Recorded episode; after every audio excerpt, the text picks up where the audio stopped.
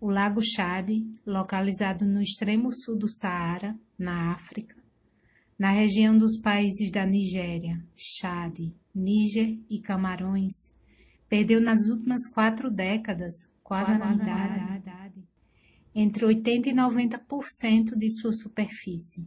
Era considerado um mar visto via satélite por sua imensa coloração azulada.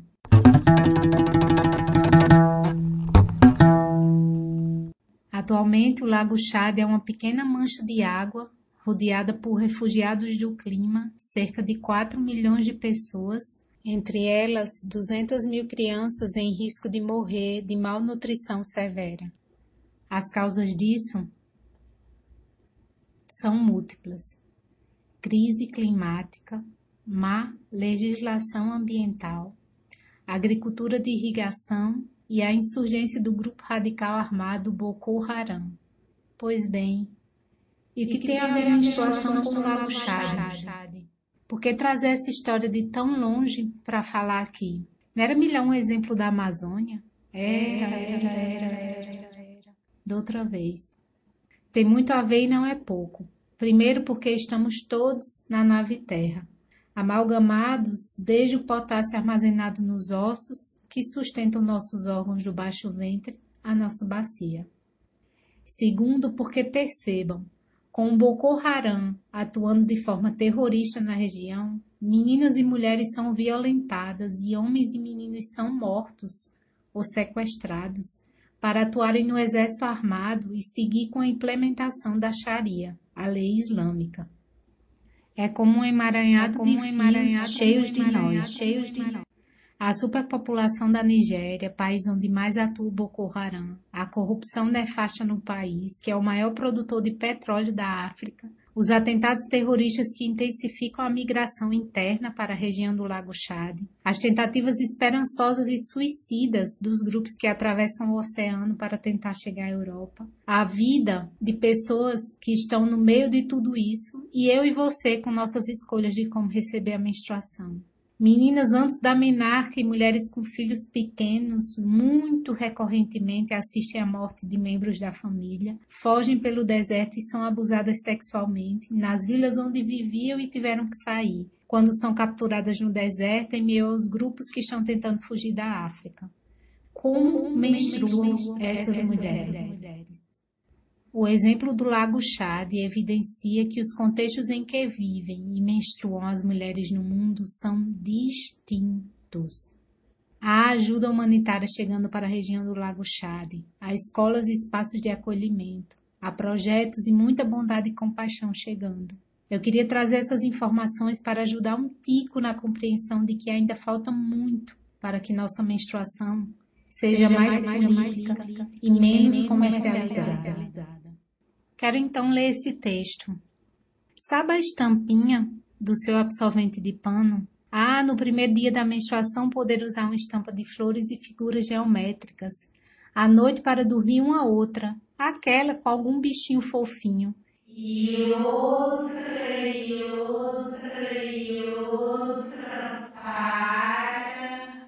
Por alguns anos, mais ou menos de seis para sete, eu diria, Escolher e combinar as estampas para os absorventes de pano eram para mim a parte mais lover de todo o processo.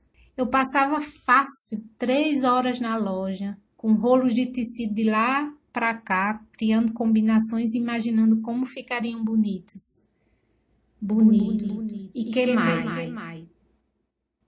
Fui descobrindo que muitas coisas más.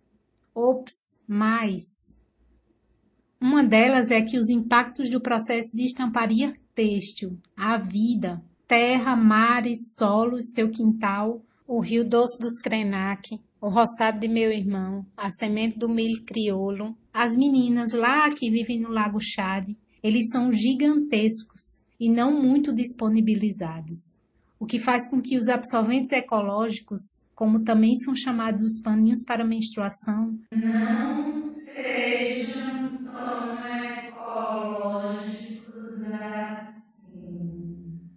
Sim, é necessário que os corpos menstruantes parem de usar absorventes desastráveis.